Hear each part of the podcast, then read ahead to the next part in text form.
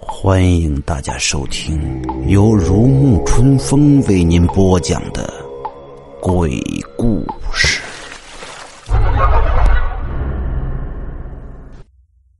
第二天一大早，整个校园再一次陷入恐慌。一个女生在宋宇所在的公寓楼跳楼身亡了，从七层一纵而下，虽不至于粉身碎骨，却也已经血肉模糊。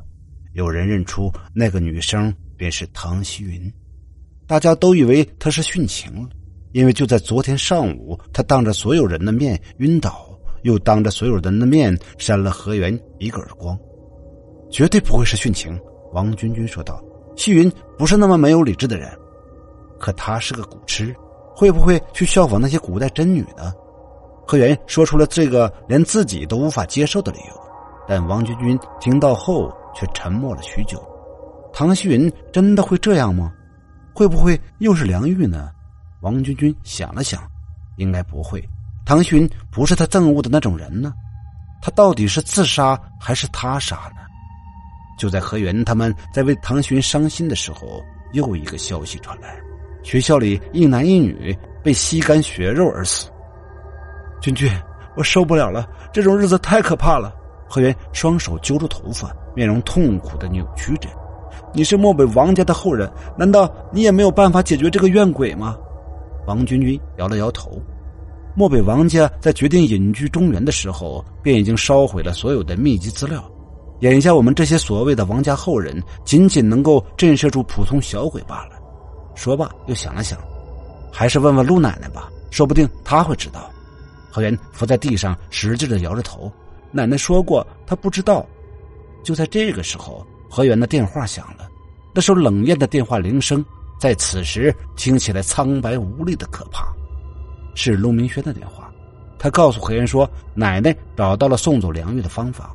梁玉所有的怨恨都来自何文修，所以只要找到何文修转世之人，梁玉的心愿也便了了。”哼，何源冷笑一声：“梁玉早就恨死何文修了，找他来有用吗？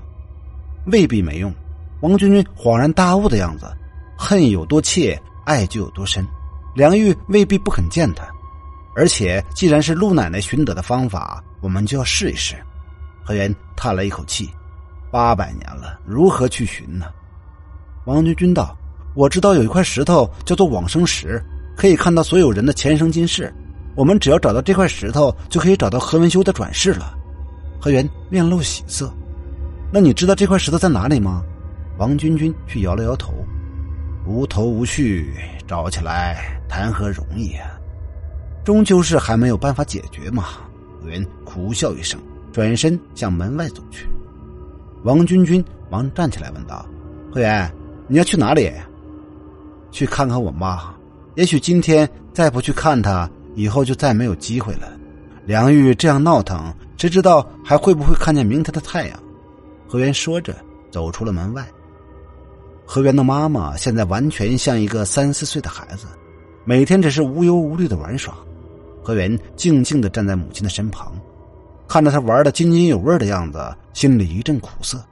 从小到大，他第一次和母亲这么平和的相处在一起。小圆，小圆呢？妈妈呵呵的叫着：“我的女儿跑哪儿去了？”何源握住妈妈的手道：“妈，我在这儿呢。”妈妈见到何源，兴奋的像孩子一样笑了起来。小圆，快来，妈妈给你看好东西。说着，妈妈便拿出一块绿铜色的东西，问道：“好看吗？”何源点点头，问道：“真好看，这是什么？”妈妈一撅嘴：“这个是小袁的爸爸给我的，他是让我在家等他回来，结果他就娶了别人。”妈妈像个孩子一样哭了起来。何源第一次听妈妈说起爸爸，内心一阵酸楚。原来他的爸爸也是何文修一般的负心人，妈妈还留着这块石头，是还想着他吧？梁玉没有杀掉妈妈，也许就是因为这种感同身受的痛苦吧。妈妈啜泣道：“你帮我交给小袁，让他帮我把这块石头还给那个混蛋。一块石头就想把我打发了，他当我何金玉是什么人？”一时间，妈妈哭得像个正常人一样，全然看不出发疯的样子。何源惊讶的看着妈妈：“妈，你好了？”